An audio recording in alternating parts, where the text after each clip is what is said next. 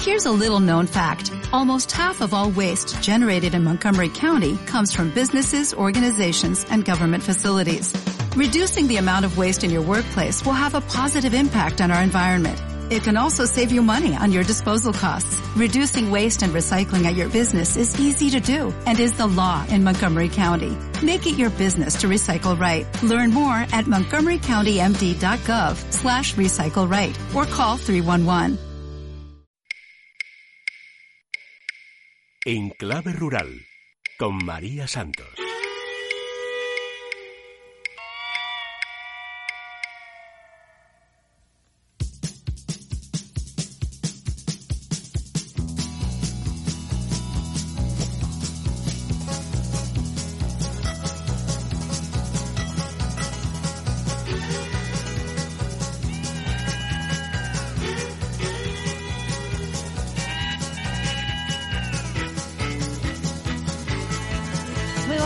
Días, bienvenidos un sábado más a Enclave Rural. Ya estamos casi todo el equipo dispuesto a repasar con todos ustedes lo que haya dado de sí la actividad agropecuaria de la semana. Muy buenos días, Javier Santa Cruz. ¿Qué tal, María? Muy buenos días. Muy buenos días, Hola, Mondelo. María, buenos días. Hoy con mucha alegría y mucho frío porque los tengo a todos en el estudio para, para darme calor y Luis sobre todo al otro lado de, de la pecera.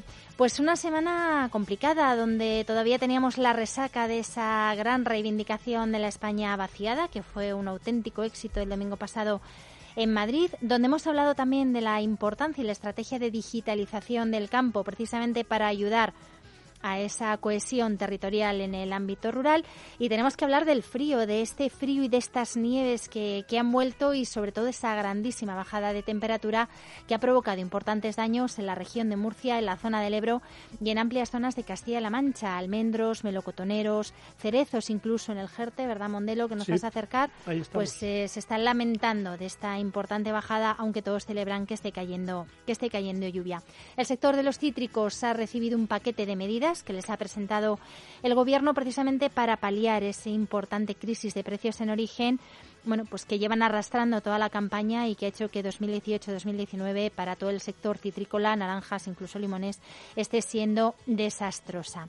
De todo eso vamos a hablar, también de jóvenes, vamos a hablar del sector lácteo y de, de su nueva directora gerente, la interprofesional, y vamos a hablar también de azucarera y las inversiones que tiene previstas en todas sus fábricas para los próximos años. No me enrollo más y vamos a por ello, que se nos acaba el tiempo.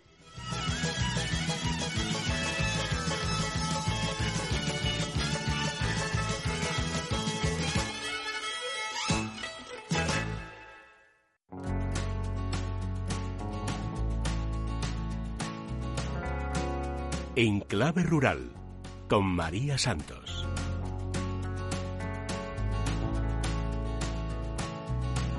Pues vamos a por ello en esta fría mañana que nos ha pillado este invierno a destiempo, pero bueno, hacía falta que lloviera, quizá estas temperaturas nos han pillado a contrapié. Y vamos a empezar pues como empezó este programa hace ya casi cuatro años, hablando de leche para acompañarnos en este desayuno. Ya saben ustedes que en Clave Rural empezó de la mano de la Marcha Blanca, cuando teníamos en este país una crisis importantísima en el conjunto del sector lácteo, sobre todo una crisis de los precios en origen que coincidió con la liberalización del sector y el fin de la cuota láctea. Y hoy tenemos un escenario completamente distinto. A lo largo de todos estos años hemos ido siguiendo cómo el sector iba trabajando para conseguir unas mejores condiciones que fueran justas y sobre todo rentables para todos los eslabones. Y hoy pues vamos a compartir esta evolución y en qué punto estamos, sobre todo de consumo, porque los consumidores tenemos un papel muy importante en la salud de este sector con la nueva directora gerente de la Interprofesional Láctea, con Nuria Rivas. Muy buenos días, señora Rivas. Hola, buenos días. Bueno, bienvenida al sector, bienvenida en Clave Rural. Para nosotros el sector lácteo, como le explicaba, es muy importante porque nacimos de, de la mano de esa gran marcha blanca y realmente es cierto que el sector ahora mismo está en mejor estado de salud que, que hace unos años cuando se producían estas manifestaciones de los ganaderos. Sí, la verdad es que se está saliendo de esa situación. Ahora estamos intentando volver a equilibrar el consumo y, y, bueno, vamos a, estamos trabajando en hacer una campaña de comunicación para intentar, pues eso, mejorar el consumo del sector lácteo y en ello estamos trabajando. Señora Rivas, eh, justo han publicado esta, esta mañana, ayer, un, estudio, un estudio internacional, donde nuevamente crecían las, las bebidas vegetales, que, bueno, pues gracias a Dios ya no se pueden llamar erróneamente eh, lácteos porque no lo son, y sin embargo el consumo de la leche en este país sigue tirando para abajo. ¿Qué es lo que está haciendo que los consumidores españoles no terminen de entender el papel fundamental que tiene la leche y sus derivados dentro de, de la pirámide de alimentación sana? Bueno, ya sabes, como, como bien sabéis, y si no lo vuelvo a explicar, que los productos lácteos son aquellos derivados exclusivamente de la leche, pudiendo añadir las sustancias necesarias para su fabricación, pero que esos, eh, esas bebidas vegetales no son productos lácteos. Es verdad que, que bueno, que el, consumo de leche eh, bueno, pues no está en su mejor momento, pero por eso te digo estamos trabajando en una campaña para poder vitalizar y, revitalizar el consumo. realmente el, el consumo del, que hay registrado entre 2010 a 2016, la caída registrada en hogares españolas ha sido de un 6%. Eh, que, ha podido ir para esas bebidas incluso para otros productos, porque hablamos de pues que a lo mejor eh, no hemos tenido una campaña como vamos a hacer ahora de tres al día, en el que consideramos necesario, como dice la Fundación Española de Nutrición, consumir tres lácteos al día y no hemos hecho una campaña a lo mejor tan fuerte como han sido otros productos como frutas y hortalizas que decían de cinco al día. Pero bueno, en, eso estamos trabajando y la interprofesional láctea eh, yo creo que ahora que la cogemos con mucha fuerza y con muchas ganas, va a valorizar el sector y va a revitalizar el consumo con estas campañas y otras actividades en las que estamos trabajando. Te puedo contar también otra iniciativa de quesos en la que queremos también ayudar al queso, porque ya sabéis que el lácteo no es solo leche. Eh, nosotros trabajamos en leche de cabra, de oveja y de, y de vaca y tenemos otros productos como la mantequilla, el queso y en el queso también estamos trabajando en, un, en una campaña muy bonita de queso en la que vamos a eh, fomentar también el consumo de quesos. Fue la semana pasada el Día Mundial de los Quesos, ¿verdad? Y de hecho España es quizá un país que tiene una grandísima variedad de quesos y nos falte quizá ponerlos en valor, ¿no? Y saber eh, aprovechar toda esa riqueza que tenemos y toda esa variedad, no solamente para el consumo interno, sino para sacarlo fuera, ¿no? Internacionalizarlo. Sí, fue exactamente el Día Internacional del Queso. Nosotros somos, bueno, pues productores de quesos y em, el queso es uno de los productos más apreciados de nuestra gastronomía. España cuenta con más de 150 variedades de queso y más de 32 denominaciones de origen protegida, indicación geográfica protegida, y nos convierte en uno de los países con mayor variedad eh, de tipos de quesos y, bueno y, y, esto la gente no lo sabe y es bueno que lo indiquemos porque es un producto muy nuestro y, y bueno, y, y, quizá no está tan valorado como debería de estarlo, ¿no? Mm, ya sabéis que nosotros usamos quesos de, de las tres especies también, de la ovina, caprina y ovina, y, y, bueno, y, y, que los quesos cuentan con los métodos tradicionales, con las tecnologías más avanzadas y con una I más de más sí eh, sorprendente, tema que, que bueno, que, que trabaja mucho desde la federación de la que vengo y, y bueno, y, y, tenemos una amplia también clasificación de quesos, tanto por tipos de leche, como os he dicho, por grados de maduración, desde puedes encontrar quesos tiernos hasta curados, de diferentes texturas, de quesos de pasta blanda, prensada, por diferentes cortezas, y luego ya con las distintas figuras de calidad que, que os he dicho, ¿no? Es un lujo contar con tanta variedad de quesos en España. Pues nada, Nuria, a nosotros nos encanta. Me acompañan los colaboradores que están todos relamiéndose y, y Os invitaré a catas de quesos que vamos a hacer. A nosotros no, aquí en el estudio para todos nuestros oyentes. Sí, sí, sí, seguro, porque queremos hacer eh, la tabla de, la tabla más famosa de Madrid de quesos.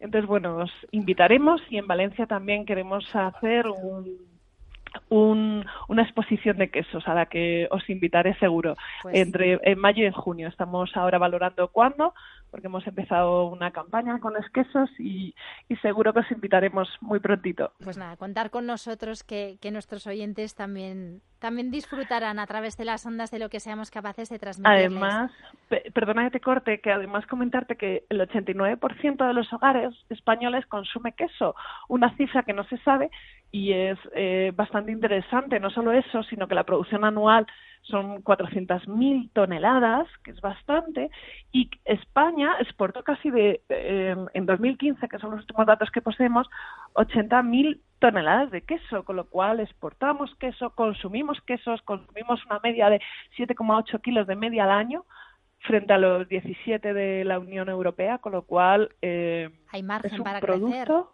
sí, y concentra un 44,8% más o menos del gasto de derivados lácteos en los hogares españoles, con lo cual eh, es un producto del que nos sentimos muy orgullosos desde la ILAC. Hombre, no es para menos. Nuria, lo dicho, bienvenida, muchísimas gracias por habernos atendido.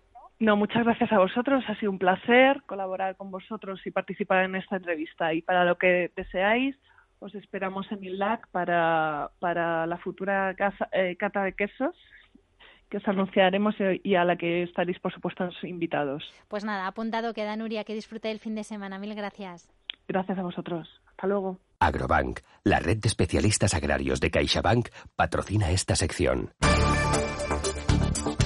El rey Felipe VI ha pedido un compromiso unánime con el mundo rural para así ayudar a los jóvenes a mantener a España como una potencia agroalimentaria de primer orden. Lo ha dicho durante su intervención en la clausura del segundo Congreso Nacional de Jóvenes Agricultores organizados por Asaja en la ciudad de Jaén. Sin duda, la agricultura de la próxima década será la agricultura de la revolución digital y necesitamos un relevo regeneracional para aprovechar todo su potencial y que España siga siendo una potencia agroalimentaria de primer orden, ha dicho el monarca, al tiempo que ha otorgado, eh, ha abogado por la revitalización del mundo rural como un compromiso de todos, administraciones, empresas y también sociedad civil.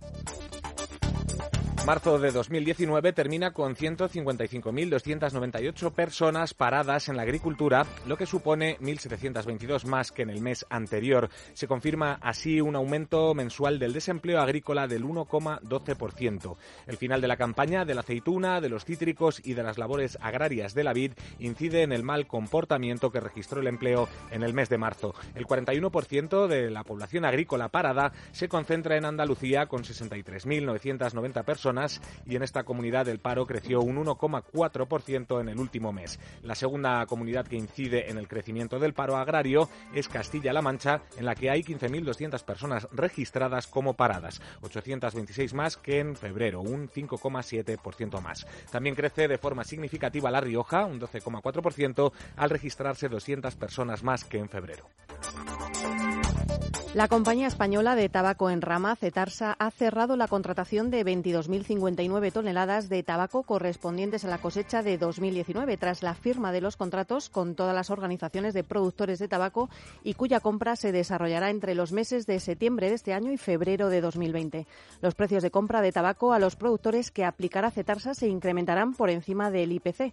La variedad Barley tendrá un mayor incremento al ser un tabaco que se cultiva en pequeñas explotaciones y que se encuentra con muchas dificultades en la actualidad. Respecto a la cosecha de 2018, el volumen de compra realizado por Cetarsa ascendió a 21.232 toneladas, un 4,3% inferior a la cantidad contratada ese año debido a que la producción de tabaco resultó afectada por las adversas condiciones climatológicas que se produjeron en algunas fases del cultivo de este producto. El ministro de Agricultura, Pesca y Alimentación, Luis Planas, ha subrayado que la digitalización en el medio rural es una apuesta clave para ofrecer igualdad de oportunidades en términos de servicios, empleo y posibilidades de desarrollo de los territorios rurales. En concreto, Planas considera que el triángulo formado por jóvenes y las mujeres, digitalización e innovación y el regadío eficiente y sostenible son los tres aspectos básicos para impulsar la revitalización del mundo rural. El titular de Agricultura entiende que el sector debe afrontar los retos de aumentar la productividad y la eficiencia de la industria agroalimentaria y al mismo tiempo dar un futuro a la vida del medio rural para que sea más atractivo, especialmente para jóvenes y mujeres. Las ONG SEO, BirdLife y WWF, que forman parte de la coalición de 37 organizaciones por la otra PAC, han reclamado una reforma de la PAC en profundidad que promueva un uso sostenible del suelo y la protección del medio ambiente durante la presentación de la obra Atlas de la PAC, una obra que analiza la política agrícola comunitaria de la Unión Europea y sus implicaciones en 19 temas, tales como clima, uso de fitosanitarios, biodiversidad o salud. En el marco de la celebración CONAMA local que se ha celebrado en Toledo, se ha presentado este atlas que profundiza tanto en el diseño como en la distribución de estas ayudas a la Unión Europea, como en su impacto en el medio ambiente o en las sociedades rurales. Precisamente, la reforma de la PAC está en marcha en las instituciones de la Unión Europea y la obra pretende hacer entender esta política agraria y sus consecuencias para la nutrición, la salud, la equidad global, la agricultura, el clima y el medio ambiente. Agrobank, la red de especialistas agrarios de CaixaBank, ha patrocinado esta sección. ¿Sabes dónde me pueden ayudar con el papeleo de la PAC? Claro, haz como yo. Acércate a una oficina de Agrobank, domicilia la PAC y olvídate de todo, porque ellos se encargan de los trámites, las gestiones y si lo necesitas también te la anticipan. Ah, y además te llevas unas tijeras de podar. En CaixaBank contamos con cerca de mil oficinas Agrobank y más de 3.000 profesionales agrarios que avalan nuestro total compromiso con el sector. Agrobank, compartimos horizontes.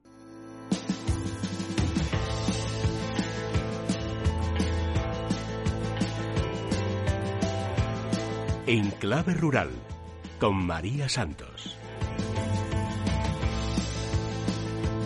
Pues nos vamos a acercar ahora mismo hasta un sector, el sector remolachero, y concretamente vamos a hablar con Azucarera, porque ha anunciado un plan de inversión de más de 69 millones de euros que dosificará en los próximos cinco años, sobre todo, bueno, pues para modernizar en las tres fábricas que tiene la compañía, tanto en el norte como en el sur. Decía yo que es un sector que lo está pasando mal, porque a nivel internacional la coyuntura de precios está un poco complicada. Y sin embargo, a pesar de que ha habido que ajustarse el cinturón en, en esta campaña, pues las empresas siguen apostando por el sector remolachero y azucarero nacional, bueno, pues que después de la finalización del régimen de cuotas, pues tiene todavía esa credibilidad y esas expectativas de crecer. Para valorar cómo se van a repartir estas inversiones y qué importancia van a tener realmente para el sector remolachero y azucarero, nos acompaña Juan Luis Rivera, que es el consejero delegado de Azucarera. Muy buenos días, Juan Luis. Buenos días, buenos días, muchas gracias. Bueno, estamos en un momento un poco complicado para el sector por la coyuntura internacional de precios que decíais. Sin embargo, desde Azucarera se va a hacer una apuesta importante, bueno, pues eh, además para un sector que tiene que ser lo más competitivo posible para que cuando vengan las vacas, las vacas gordas, bueno, pues que podamos estar a la altura y, y salir al mercado a competir.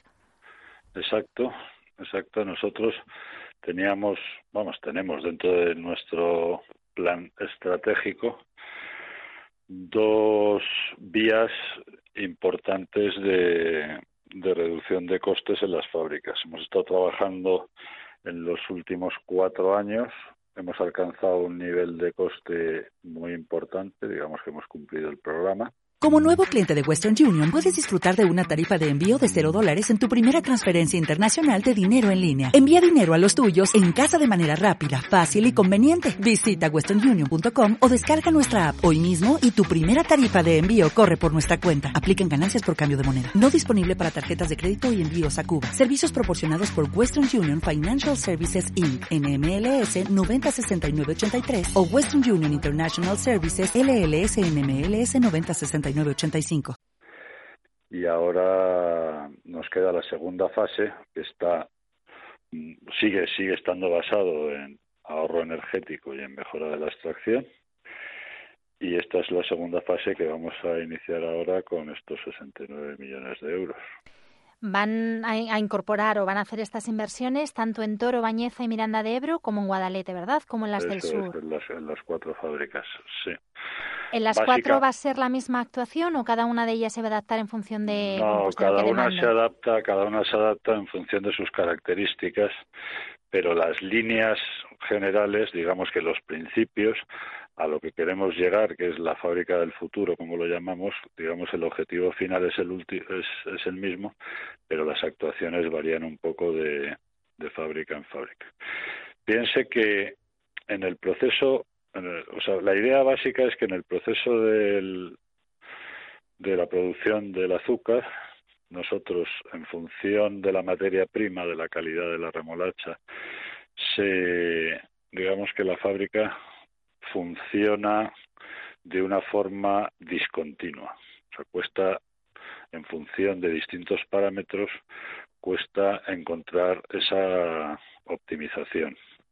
Entonces, en base a los mejores parámetros que vamos obteniendo en las mejores días, mejores semanas de cada una de las fábricas, pues vamos adaptando el sistema de control para que rápidamente la fábrica se adapte a esas circunstancias de la remolacha y, seamos capaces de llevarlas durante toda la campaña a su óptimo. Claro, una, una mayor automatización, ¿no? Es lo que Claro, y sobre ese principio, pues hay que hacer actuaciones diversas en unas fábricas o en otras. Bueno, este esfuerzo realmente avala ese futuro que ustedes aseguran para el sector remolachero, a pesar de que desde el fin de las cuotas que pensábamos que España iba tenía mucho que decir y mucho que crecer en el mercado, bueno, pues esa coyuntura internacional ha ralentizado el crecimiento y sin embargo ustedes siguen apostando. Claro, porque nosotros cuando hemos cambiado el modelo, el modelo de, de retribución a, los remolacheros, pues precisamente lo que queríamos era adaptarnos a que estamos ahora en un mundo sin cuotas, nos tenemos que enfrentar a un producto que sin duda va a tener ciclos en el futuro y lo que queremos es saber que estamos preparados para, para afrontar cualquier cosa que en el mercado del azúcar pueda venir. Ahora sabemos que vamos a venir en una época de subida de precios del azúcar y pero no es suficiente trabajar para este año 19-20. Tenemos una base de cultivadores que es muy profesional, que ha apostado por este modelo también, pues nosotros apostamos por continuar con nuestras inversiones para que cuando en un futuro venga otra vez otra crisis de, de precios estemos preparados y en cualquier caso ser competitivos en, en Europa, que ha pasado de ser deficitaria a ser excedentaria en producción de azúcar. Señor Rivero, nosotros siempre hemos estado en, en el top ten en cuanto a, rendimientos. Es verdad que a nosotros lo que nos lastra esa competitividad es el, el coste energético, sobre todo por el coste del regadío. ¿no? que es como nosotros mejoramos los, los rendimientos. ¿Ahí es donde se van a adoptar también medidas o solamente a nivel de fábrica? No, nosotros llevamos ya año y medio, casi dos años, trabajando en agricultura de precisión, proporcionando a los agricultores la información que semanalmente nos proporciona el satélite y pasando drones de forma que el remolachero pueda ajustar sus costes a las necesidades reales del cultivo. Quiero decir, en una, en una misma parcela puede haber zonas de la parcela donde hay un cierto estrés hídrico, en otras que se puede ver que hay necesidad de fertilización y en otras que, que sobra. Entonces se trata de ajustar los inputs a lo que realmente el cultivo necesita. Y luego, también gracias a la agricultura de precisión, vamos a ser capaces, tanto el cultivador como nosotros, de recomendar el arranque siempre en el momento óptimo y no dejar sacaros en el campo solamente porque no porque no tenemos la información de, de cuál es el momento óptimo de arrancarlo. Venimos de unas campañas, las tres últimas, en una, bueno, pues un estrés hídrico y una sequía tremenda. Después tuvimos otra que costaba entrar a sembrar porque teníamos todos los campos encharcados. En esta última campaña, ¿cómo están ustedes resintiéndose de la climatología? Sí, quería remarcar eso, porque la crisis del sector, digamos que no solamente ha venido marcada por los precios del azúcar, es que ha coincidido también que agronómicamente hemos dado un, bueno, hemos parado, hemos dado un paso atrás en la evolución que llevábamos de, de rendimientos. Ahora, es muy evidente analizando los, los datos de la climatología que hemos tenido estos dos años que, que efectivamente ha tenido una influencia brutal, primero la sequía y después el exceso de agua y la no diferencia de temperaturas durante el ciclo. Esto nos pasó en, el ejercicio pasado. Entonces nosotros vamos a seguir y AINCRA sigue con todos sus programas agronómicos porque estamos convencidos de que estamos por el buen camino, que han sido dos años que las circunstancias no han ayudado a nada, pero que vamos a seguir mejorando en rendimientos y en y en ahorro de costes en el campo también. ¿Cree que necesitará el sector un ajuste para adaptarse a lo que nos va marcando el cambio climático desde el punto de vista agronómico? No, no, desde el punto de vista agronómico yo creo que tenemos que anticiparnos, o por lo menos esto está trabajando en que anticiparnos a, a las cosas que pueden suceder. Quiero decir, hay cosas que son imprevisibles, pero este año que hemos tenido tantos problemas con la cercospora y que ha habido tratamientos de cercospora que no han servido para nada, pues hay que estar mucho más vigilantes a este tipo de enfermedades y, la agricultura de precisión también nos va a ayudar en ese sentido. Quiero decir que las enfermedades cuando se detectan a tiempo son muchísimo más fáciles de corregir que cuando ya prácticamente no tiene remedio. sobre todo la planta no se ha resentido tanto y todavía podemos sacarle sacarle rendimiento y recuperar. El problema de los tratamientos es cuando ya está plagado, pues es muchísimo más difícil de combatir. Entonces la agricultura precisión también nos tiene que, que ayudar a, a prevenir todas las todas las enfermedades. Señor Rivera, ¿cómo ven ustedes el panorama internacional a, a medio y corto plazo? ¿Se refiere a los precios del azúcar? Bueno, en general, ¿cómo, ¿cómo se va a comportar el, el, azúcar? En precios ya vemos que estamos ahora en, un, en unos costes, vamos, unos precios en origen muy bajos y al final funciona como un commodity. ¿Qué, claro. ¿qué perspectivas hay? Las perspectivas son muy buenas porque este año ya va a haber mucha menos producción en, en Europa y, bueno, también en el resto del mundo. O sea, que va, están diciendo los analistas que va a haber un déficit importante en, y una reducción de stocks en esta campaña, la 18-19 y la 19-20. Y bueno, nosotros lo estamos viendo también con los contratos, ¿no? Es muy importante que la gente, o sea, que nos vayamos acostumbrando a interpretar los precios. Este ejercicio, en lo que es la campaña remolachera, la 18-19, los precios que va a dar mensualmente la Comisión Europea no van a mejorar, porque todo el azúcar está ya contratado. Entonces, con los clientes nosotros contratamos o de octubre a septiembre o por año natural de calendario. Entonces, cuando se verá que los precios se han recuperado, será en octubre del 19 y en enero del 20. Lo que pasa es que nosotros ya, como estamos firmando contratos con, con los clientes, pues esa recuperación ya la vemos. ¿no? Lo que no sabemos es hasta dónde va a llegar esa recuperación, pero estamos ya viendo precios muchísimo, muchísimo mejores. Bueno, pues eso es un, un, buen mensaje, es una buenísima noticia para, para nuestros agricultores, para nuestros remolacheros que claro. necesitan un poquito de, de ánimo para seguir adelante. Le agradezco muchísimo que nos haya acompañado esta mañana, señor Rivero. Pues muchas gracias a ustedes, encantado.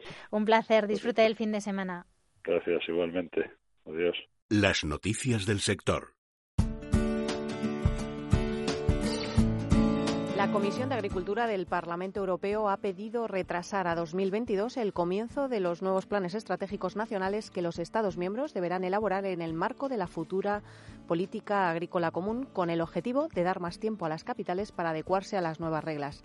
La futura PAC debería entrar en vigor en 2021 y extenderse hasta 2027, pero las negociaciones entre los 28 avanzan lentamente, por lo que lo más seguro es que se tengan que prorrogar las normas actuales y retrasar las aplicaciones de las nuevas reglas.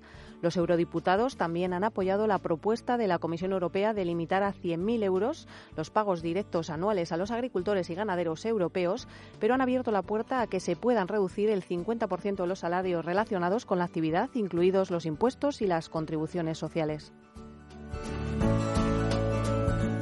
Cultivo de aloe vera aumenta su superficie cultivada un 53,84% en Murcia. Esta opción es posible gracias a la climatología regional que ofrece unas condiciones óptimas para que los agricultores trabajen con este producto. Durante este año las plantaciones de aloe vera han alcanzado las 26 hectáreas, un 53,84% más que en 2018 y además el 86,97% se encuentra en ecológico. Este cultivo se encuentra principalmente en los municipios de Mazarrón con 6,6 hectáreas, Lorca 5,7, Fuente Álamo 3,9 y Águilas 3,81 hectáreas. Le siguen Cartagena, Fortuna y en menor medida Puerto Lumbreras y Totana. La plantación de aloe vera en la región de Murcia surge como una alternativa a otros cultivos de mayores necesidades hídricas.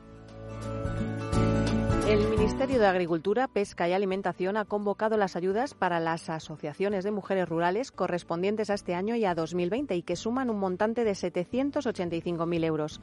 Los colectivos de mujeres rurales de carácter nacional que optan a estas ayudas tienen que presentar sus proyectos en un plazo de 20 días hábiles.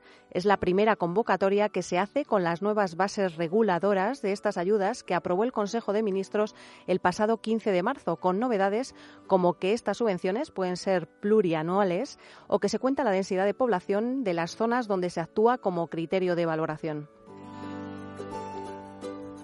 COAG pide más cultura preventiva a los agricultores para evitar los accidentes en el campo. Solo el pasado año se cifraron en más de 1.500 los accidentes agrícolas producidos en el campo, 25 de ellos muy graves y tres resultaron mortales. Estas cifras han llevado a la organización agraria a poner en marcha una campaña dirigida a las buenas prácticas laborales y a informar sobre la Ley de Prevención de Riesgos Laborales de 1995, que especifica qué tipo de medidas se deben tomar por parte de los empresarios que se les preste a los empleados la asistencia necesaria en caso de necesitarla, incluso para los temporeros.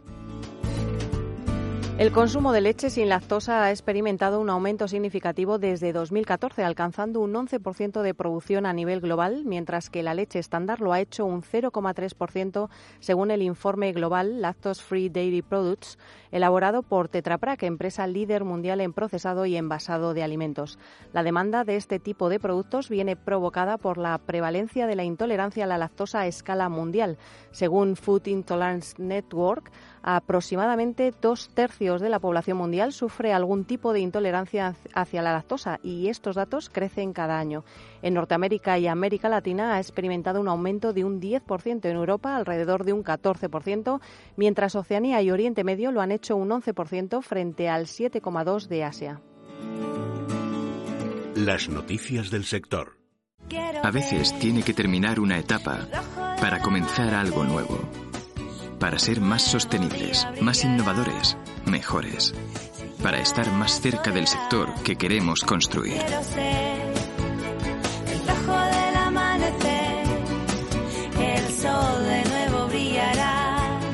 Gracias por seguir cultivando el futuro del sector, sembrando remolacha azucarera. Remolacheros y azucarera, un nuevo comienzo juntos.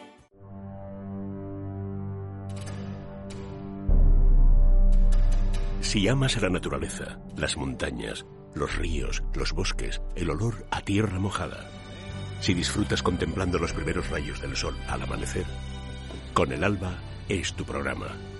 Todos los domingos, Con el Alba, de 6 a 7 de la mañana, en Es Radio.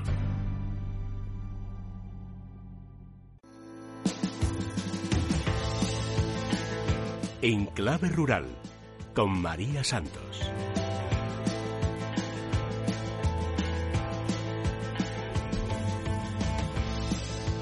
Pues la semana pasada hablábamos de esa España vaciada que reclamaba esa igualdad de accesos a los servicios. Si alguien tiene cosas que decir respecto de esta España rural que estamos reivindicando, son los jóvenes, los jóvenes que quieren hacer el relevo generacional y dedicarse extrañamente a este gran sector que es el agroalimentario. Precisamente despierta tanto interés nuestro sector que el mismísimo rey, su majestad eh, Felipe VI, ha clausurado en Jaén el Congreso de Jóvenes que ha celebrado Asaja. Y de hecho nos acompaña esta mañana para contarnos las conclusiones y la visión que tienen los jóvenes de todo este debate que hay ahora mismo en plena campaña electoral acerca de esa España rural, la responsable de, Asaja Joven, Paula del Castillo, que ya nos ha acompañado varias veces en este, en este programa. Muy buenos días, Paula. Hola, buenos días. Bueno, entiendo que todo un honor haber contado con Su Majestad el Rey en la clausura de, un congreso tan importante para vosotros. La verdad que sí, que para nosotros ha sido bastante importante porque el rey apoye a, la agricultura y la ganadería y también a los jóvenes y el relevo generacional para nosotros fue ha sido bastante significativo. Bueno, el propio cartel que tenéis vosotros en, en el Congreso Nacional de Jóvenes Agricultores ya aparece un dron en primer plano sobrevolando por una explotación. Sin duda está claro que los jóvenes lo que van a aportar al sector, aparte de sangre fresca, es la tecnología, esa agricultura de, y esa ganadería de precisión donde vamos a optimizar todos los recursos y todos los inputs para sacar el mayor rendimiento es muy importante en pleno siglo XXI, donde estamos, que nos equiparemos a, otro, otros sectores, incluso que vayamos por delante, si, puede, si es posible. Y bueno, hemos tenido eh, durante el Congreso pues una mesa que iba de, innovación y hemos tenido pues a las entidades como Europa Bio que nos han hablado de, bueno, de, varios aspectos importantes para hacia la agricultura y, y la verdad es que los jóvenes estamos bastante familiarizados con el tema tecnológico, los nuevos recursos digitales y, y lo creo que es importante para, para, nuestro sector. Por lo que nosotros percibimos desde aquí, Paola, en los medios de comunicación, quizá este relevo generacional incorpore a la agricultura y la ganadería, al campo en general español, quizá la generación más preparada de todas las que hasta ahora se han venido dedicando al campo. Sí, yo creo que hablando de nuevas tecnologías tenemos una ventaja, que gracias a las redes sociales, a Internet, pues los jóvenes estamos muy informados, sabemos lo que pasa a nivel global, ya no solamente hay que pensar en nuestra provincia o en, España, sino que vemos que se está haciendo en otro, en otros lugares, en otras partes del mundo. De hecho, hemos hablado también de, exportación y, y creo que con ese con esa manera de, de pensar es como tenemos que venir los jóvenes de hoy en día. Bueno, ¿qué es lo que, lo que aportáis y cuáles son las principales conclusiones que vosotros sacáis del valor añadido que podéis dejar en este, en este sector agroalimentario que, se avecina, el del futuro? Bueno, pues los jóvenes es importante, como siempre hemos dicho, porque no solamente es el, el futuro, somos el presente también de, de nuestro sector y es importante que todos los sectores, todo de, la población, de la sociedad, las administraciones públicas, sociedad en general, pues sepa la importancia que tienen eh, los jóvenes para la alimentación del futuro. También hemos reclamado a las diferentes administraciones públicas, pues que sean conscientes de esta necesidad y, y no y nos abran camino ¿no? Con, con diferentes ayudas, no solamente a nivel nacional, sino también en las provincias y en las comunidades autónomas. Aparte, pues los jóvenes pues estamos eh, bastante implicados con las normativas europeas, somos muy conscientes de la importancia que tiene la agricultura y la ganadería para el cambio climático, con todo este acuerdo de, París y, bueno, somos, somos responsables de, todo este tema y, y producimos productos de calidad eh, con todos los estándares que nos están exigiendo y, yo creo que todo este tipo de cosas es lo que aportamos. Paula, vosotros, eh, los jóvenes, la visión que tenéis a la hora de, producir, aunque os incorporaréis en los distintos eslabones, ¿ya tenéis en mente que hay que producir para un mercado y tenéis en cuenta las demandas del consumidor o seguimos produciendo lo que la tierra nos da sin pensar en la salida comercial que le vamos a dar después? estamos hablando de innovación, es un poquito pensando en esto, ¿no? Pensando un poquito en, en cómo producir eh, con menor coste y, intentar fue, producir a un precio justo. De hecho, estamos hablando de exportación por lo mismo, porque tenemos que ampliar también el mercado.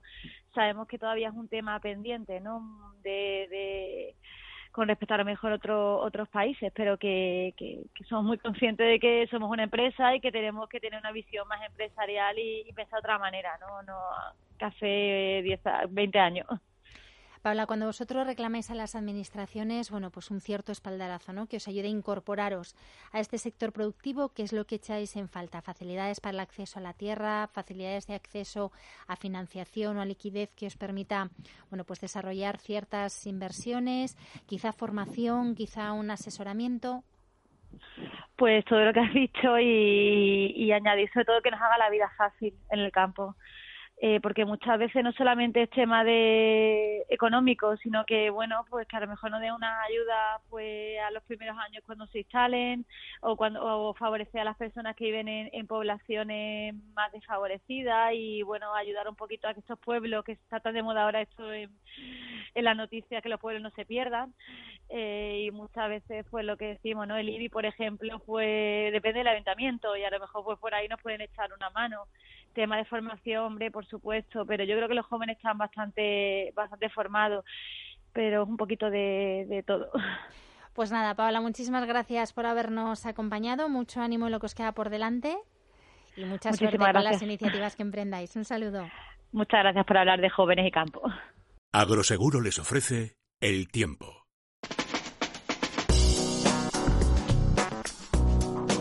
Ya habrán comprobado ustedes que por fin llegó el invierno y no solamente las bajas temperaturas que nos acompañarán todo el fin de semana, sino que ha venido para dejar lluvias persistentes en Península y Baleares. Solo el área mediterránea oriental quedará fuera de esta inestabilidad que durará hasta el lunes.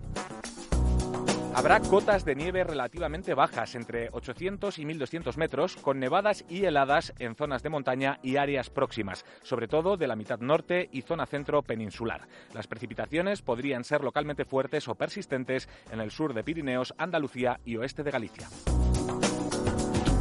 Habrá intervalos de viento fuerte de poniente en el litoral de Alborán, litoral gallego, resto del litoral andaluz, Pirineos y Baleares. En Canarias se esperan el viernes lluvias en el norte y sábado y domingo algún chubasco ocasional en las islas de mayor relieve. La semana que viene también hará honor al refranero con su abril en aguas mil y dejará lluvias que el lunes y martes pueden ser localmente fuertes o persistentes en el oeste de Galicia y del sistema central, así como en el área del estrecho. La cota de nieve sube significativamente respecto a días anteriores, aunque todavía puede nevar en cordilleras del norte peninsular. Las temperaturas subirán de forma generalizada en casi todo el país. A partir del miércoles, aunque existe incertidumbre creciente, las precipitaciones continúan siendo probables en extensas zonas, excepto el área mediterránea peninsular oriental, donde son poco probables en general. Podrían ser localmente fuertes o persistentes el miércoles 10 en el Cantábrico, el jueves 11 en el oeste peninsular, el viernes 12 en Galicia, suroeste y nordeste peninsulares y el sábado 13 en Galicia y Cantábrico. Podrán ser en forma de nieve en montañas de la mitad norte. En Canarias no se descartan las precipitaciones en las islas de más relieve, débiles en general. Agroseguro les ha ofrecido el tiempo.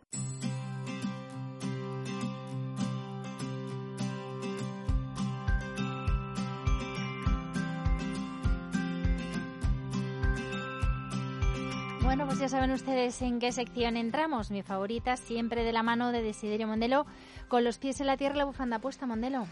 Buenos días, aquí estamos. Menudo fresquito esta mañana, ¿eh? Sí, la verdad es que, bueno, ya sabes eso de al 40 de mayo, hasta 40 de mayo no te quites el ensayo. Bueno, y en abril aguas mil, que no nos venían mal estas También, Pero bueno, pueden venir este fin de semana acompañado de la nieve, ¿no? Sí, eso dicen, que además sabéis que este invierno hemos tenido un 40% menos de depósito de nieve. Eso quiere decir que, bueno, pues en el deshielo nuestros ríos irán más flojitos, pero no siempre lleva a gusto de todos. Hay que decir que este cambio climatológico ha provocado importantes pérdidas en algunos cultivos muy importantes, igual que la semana pasada les contábamos, esas heladas controladas para evitar que se estropearan los frutos de hueso, sobre todo los albaricoques y, los melocotoneros, pues eh, en Murcia, por ejemplo, y en la zona de Castilla-La Mancha, incluso del Ebro, esos frutales pues no, no han sobrevivido a estas grandísimas heladas y este cambio tan brusco de la temperatura. De hecho, ya les digo, los almendros en Castilla-La Mancha y en la región de Murcia se estaban estimando las pérdidas por encima de los 27,5 eh, millones de euros. Sobre todo afecta al baricoque, melocotón, nectarina y las almendras, que saben que es un cultivo especialmente rentable. ¿Dónde nos vas a acercar, Mondelo, para tomar el pulso pues de este a un paisaje maravilloso que en estos momentos está muy blanco, pero igual, igual está más blanco si realmente el fin de semana llegan las nieves allí, ¿no? Que es Algerte, ¿no? Exactamente. Empezó la floración el fin de semana pasado, fue el momento culminante. Se lo explicamos que empezaban todas las jornadas de la floración y vamos a acercarnos hasta allí. De hecho, Marcos Gómez Núñez pues, nos va a contar cómo este cambio climatológico está afectando al cultivo de la cereza. Muy buenos días, Marcos. Eh, buenos días. Bueno, ¿habéis notado el cambio brusco de temperatura también en el valle? Pues sí, mucho, porque la semana pasada estábamos con temperaturas de veintitantos grados y ahora pues el descenso ha sido ha sido muy grande. Bueno, hablábamos que la floración no había pillado en un momento malo, que para la cereza era un buen momento porque se había adelantado un poquito, pero este cambio me imagino que les habrá pillado con el pie cambiado. ¿Tiene alguna estimación de cómo puede afectar al fruto? No sé si al calibre, a la calidad o incluso a la mm, cantidad. Pues sí, la cantidad sobre todo porque muchas flores que estaban en la parte alta de la sierra pues se helarán y si sigue esta temperatura y este agua durante una semana, pues puede empezar a afectar a los cultivos tempranos. Entonces, pues sí, afecta. Bueno, hay que ver cómo cambian las cosas. Esto es un ejemplo que siempre les hablamos a nuestros oyentes. Pues eh, es un sector que depende de la climatología, ¿no? Trabajan con los pies en, el, en la tierra y, la vista puesta en, el cielo para ver qué es lo que viene. Hemos estado clamando por un poquito de, agua porque hasta los cereales no estaban empezando a tener problemas y justo ha venido en el peor momento para todo lo que es la fruta de, pepita y hueso, como en este caso la, cereza del jerte. ¿Cuándo van a poder tener alguna estimación? Eh, pues a partir de 15 días o por ahí ya se empezará a saber lo que, lo que queda o no queda, la flor que se ha helado o, o, los cultivos tempranos que se han rajado incluso algunos. Vaya, ¿cómo han vivido el fin de semana pasado, Marcos? ¿Fue mucha gente? Muchísima, muchísima gente. La verdad que se ha difundido a nivel nacional e internacional. Entonces, pues también se saca parte de ello del turismo para compensarlo también con, con las pérdidas que puedan eh, surgir de aquí para adelante. Bueno, a lo mejor igual ya por dar un poquito de humor, Marcos, a esto, habrá que pensar en llevar unas tablas de esquí si, si nieva, ¿no? Y, hacer pues alguna bajadita por ahí, por esquivando los, los cerezos, ¿no? Pues sí, pues sí, también es bueno porque tiene que llover porque también los cerezos necesitaban humedad porque si no, no, no engorda la cereza. Entonces, al final, el agua es bienvenida, hace algún daño, pero tiene que, tiene que llover porque la sequía era muy grande. Entonces, al final, si no hay nieve, eh, luego no hay agua y en verano también para regar los cerezos y todo, pues afecta. Bueno, esperemos que esté el fruto fuerte y que sean ustedes capaces de controlar esas, esas heladas, porque hasta el miércoles vamos a tener este, este pues desplome de las temperaturas. ¿Ustedes también utilizan técnicas de, heladas controladas para mantener la flor a cero grados? No, no, aquí no. No porque no se, no se practica, porque no es una zona de regadíos o porque no, no, es óptimo. No es, no es, zona de regadío y es zona de montaña y no es óptimo. Son son cultivos más, parcelas más pequeñas, no son productores tan grandes, entonces es muy difícil mm, ponerse de acuerdo para usar esas técnicas. Bueno, pues nada, esperemos que, que aguante el árbol, que aguante la flor. Y la lotería. Y la lotería de que no se estropeen en todo el valle toda la flor y toda, toda la cereza próxima, ¿no? Bueno, esperemos que se quede solamente en las zonas más, más altas, de más altura y que el valle disfrute de ese microclima que ha tenido siempre y a pesar de la bajada se atenúe. Muchísimas gracias por habernos acompañado, Marcos. Muchísima suerte. Un saludo. Un saludo. Yara Iberian no solo hace crecer la rentabilidad del negocio de agricultores, distribuidores y clientes industriales de manera responsable y cuidando el medio ambiente, ahora también te hace la vida más fácil con la creación de Yara Premium Club, el socio perfecto para tus cultivos. Este programa está especialmente destinado a los agricultores que confían en la calidad de los productos Yara y disfrutar de sus beneficios es muy sencillo. Para empezar, como en cualquier club, lo primero es inscribirse, algo que podemos hacer cómodamente desde la web www.yarapremiumclub.es. Segundo paso, escanear el albarán o albaranes de productos Yara comprados en tu distribuidor autorizado y cargarlo en tu perfil. Y ya está, una vez validado, cargarán en tu cuenta los Viking que te correspondan, puntos que podrás canjear por cualquiera de los regalos y servicios que te ofrece Yara Premium Club. Al registrarte, no olvides hacerlo con el código promocional Libertad y obtén 300 puntos de bienvenida. Cuantos más puntos acumules, pues más regalos conseguirás. Más información en www.yarapremiumclub.es. Yara premia tu fidelidad creando Yara Premium Club. ¿Aún no eres del programa de puntos de Yara? Regístrate en yarapremiumclub.es, compra productos Yara en tu distribuidor de confianza, haz una foto de tu albarán de entrega, acumula puntos y canjealos por regalos. Inscríbete ahora en yarapremiumclub.es con el código Libertad y consigue 300 puntos extras. ¿A qué esperas para conseguir regalos? yarapremiumclub.es. En clave rural, con María Santos.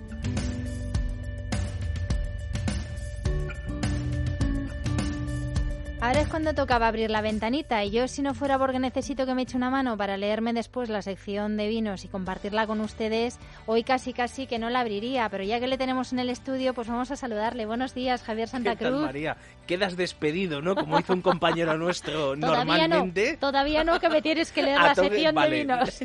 Luego hablamos. Bueno, ¿qué se está cociendo en la agribusiness? A mí casi me da puro preguntarte cada semana por el Brexit. No, este, en esta semana la novedad básicamente es eh, la, la, petición de una extensión de, de, las negociaciones y por tanto de una prórroga en la, en la salida de, de Reino Unido de Europa, lo hace apoyada, en este caso, el, gobierno británico en las negociaciones que está llevando a cabo con la oposición, es decir, por primera vez, y ya parece que lo ha descubierto la primera ministra, pues está poniendo a negociar con el Partido Laborista, especialmente con los sectores em, que no le tienen demasiada simpatía a su líder, es decir, que para todo, todo hay que hay que reconocerlo y en ese sentido, quien la voz autorizada en este momento en Europa y que lo va a tener dentro de los próximos meses para poder llevar a cabo estas nuevas negociaciones, especialmente pues poner qué tipo de condiciones y qué tipo de plazos es el presidente del Consejo Europeo, el señor Tusk, el cual pues eh, está abierto a poder negociar una extensión de un año, es decir, de establecer un calendario y que esto pues pueda llevar a un año más.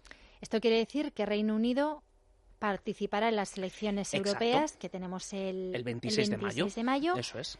Que van a entrar, lógicamente, los diputados británicos en el Parlamento Europeo y eso no puede dar lugar, bueno, aparte que nos quite diputados a, España, que va a perder cinco diputados de, los que teníamos previstos, eso no puede suponer un cierto bloqueo. Lo digo porque la política agrícola común se nos ha quedado ahí pendiente de un hilo y habrá que empezar a negociarla con el nuevo Parlamento. Es que la gran, la gran cuestión para la participación de los británicos es eh, la negociación del presupuesto del, para el año 2021. Es decir, eh, tengamos en cuenta, lo hemos comentado algunas veces, como uno de los trabajos inconclusos de esta comisión, que ya pronto pues se, disolverá, ha sido la negociación del marco financiero plurianual y concretamente la negociación de la PAC, ¿no? Entonces, en este caso, mm, que esté Reino Unido tampoco nos viene mal del todo, porque al fin y al cabo Reino Unido es un contribuyente neto al presupuesto comunitario.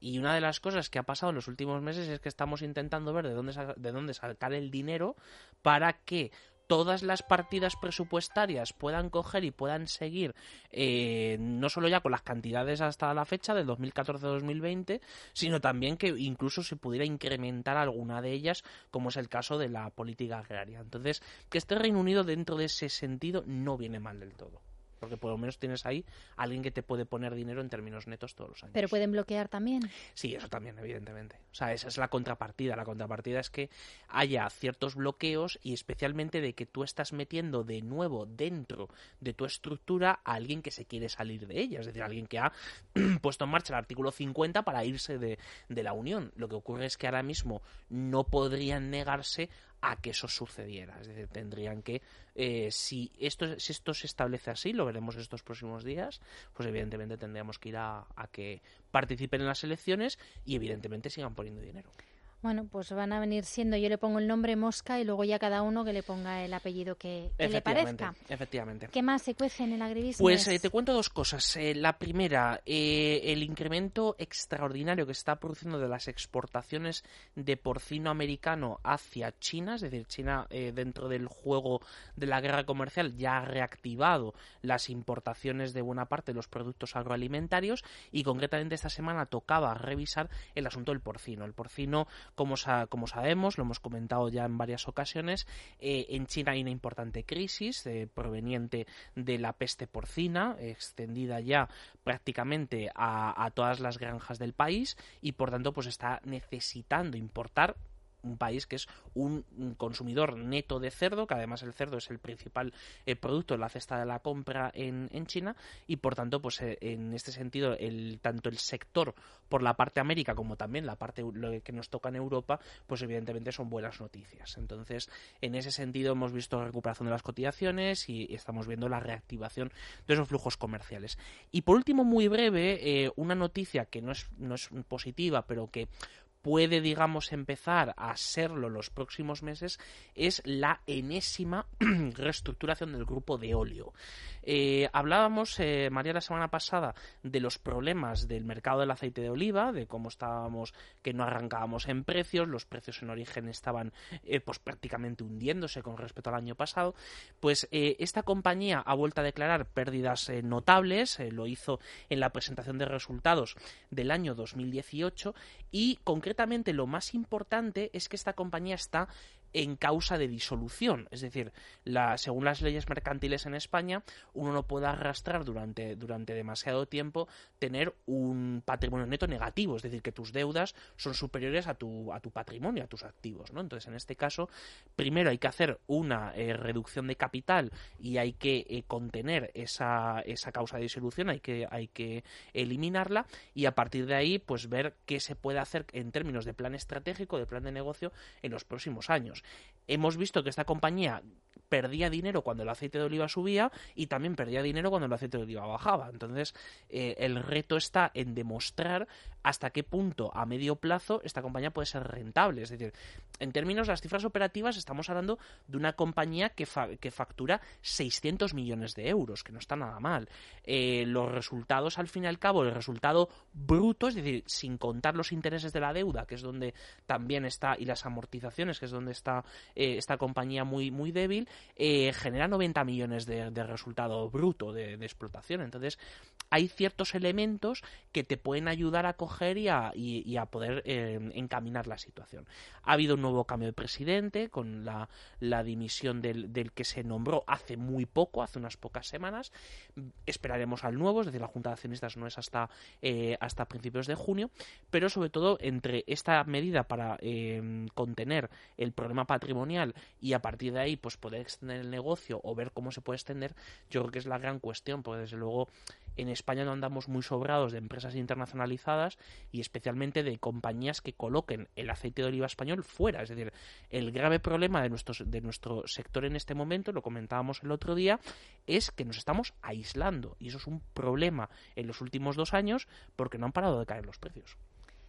Pues nada, esperemos que la cosa mejore, que seamos conscientes de la importancia de, vender fuera, la internacionalización. Lo estamos viendo con el sector porcino, que lo está haciendo muy bien, y otros sectores pues deberían deberían importante además también perdona lo que hemos contado lo, lo, que estamos contando hoy del lácteo es decir eh, el, lácteo es absolutamente fundamental porque es uno de los casos de éxito de después de haberlo pasado muy mal durante años la recuperación que está teniendo bueno, pues ahí queda eso. No te he despedido, ¿eh? No te me vayas todavía, que vamos a repasar las noticias de vino y ahora seguimos. La Interprofesional del Vino de España les ofrece esta sección.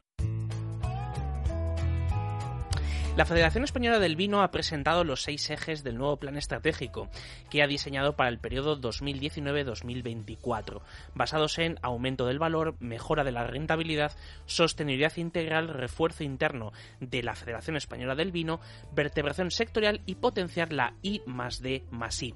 Estos retos estratégicos son fruto de un trabajo interno de diagnóstico y reflexión que ha contado además con la colaboración de un grupo de trabajo de socios de la, de la Federación y otro de expertos de fuera de ella. De cada uno de ellos se derivan una serie de objetivos y acciones para cuya consecución será necesaria la colaboración e implicación de las autoridades y de otras entidades sectoriales. Un total de 23 bodegas acogidas a la denominación de origen Bierzo presentarán la próxima semana sus últimas creaciones vinícolas en la edición número 33 del Salón Gourmets, que se celebra en Madrid entre el 8 y el 11 de abril. Además, por tercer año consecutivo, el Consejo Regulador tendrá el respaldo de todas las figuras de calidad de la comarca, que presentarán a los asistentes con una oferta conjunta con la idea de mostrar la gran riqueza gastronómica del territorio berciano. El Instituto Argentino de Vitivinicultura ha dado a conocer el informe sobre la marcha de la vendimia hasta el pasado 24 de marzo. En él se indica que hasta esa fecha se habían cosechado 1.170 millones de kilos de uva, frente a los 1.376 millones de kilos del mismo periodo del año anterior. Una diferencia, por tanto, del 15% entre ambas campañas de caída. Hasta el momento se elaboraron 433 millones de litros de vino y 250,3 millones de litros de mosto. Palencia ha acogido esta semana el vigésimo octavo Congreso Nacional de Enólogos y el segundo encuentro de enólogos de Iberoamérica, donde expertos internacionales han profundizado en la importancia de la gestión agroenológica y en la necesidad de investigar sobre el papel de la microbioma del suelo en la definición de los suelos vitícolas y su posible influencia en la composición del vino, esto es, el concepto del terroir, el terruño español. El Congreso Nacional de Enólogos, que se celebra cada dos años, ha reunido a científicos de todo el país expertos en enología y viticultura y agrupa a enólogos de todas las regiones de España. El sector vitivinícola catalán trabaja en un software para mejorar la gestión energética de la cadena de producción del vino y del cava a través del proyecto Bodegas Inteligentes 4.0. El objetivo global es el desarrollo de una herramienta software de monitorización con capacidad de actuación y de asistencia al usuario en la toma de decisiones DSS, Decision en Support Systems sobre la gestión energética y de proceso durante toda la cadena de producción del vino y del cava, desde la cosecha hasta el embotellamiento y almacenamiento. La Interprofesional del Vino de España les ha ofrecido esta sección.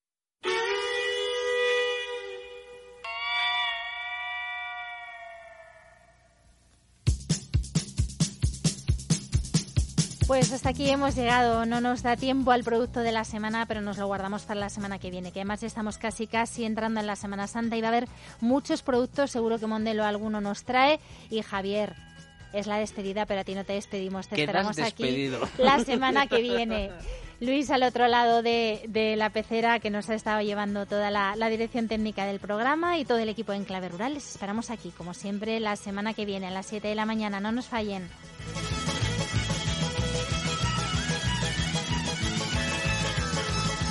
En Clave Rural, con María Santos.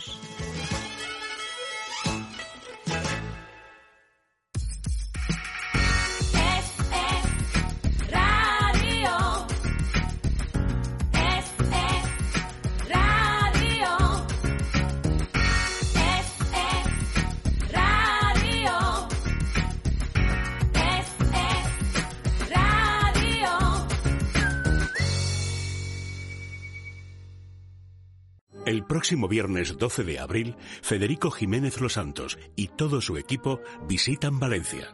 Es Radio invita a los oyentes de Es la Mañana de Federico a presenciar en directo el programa.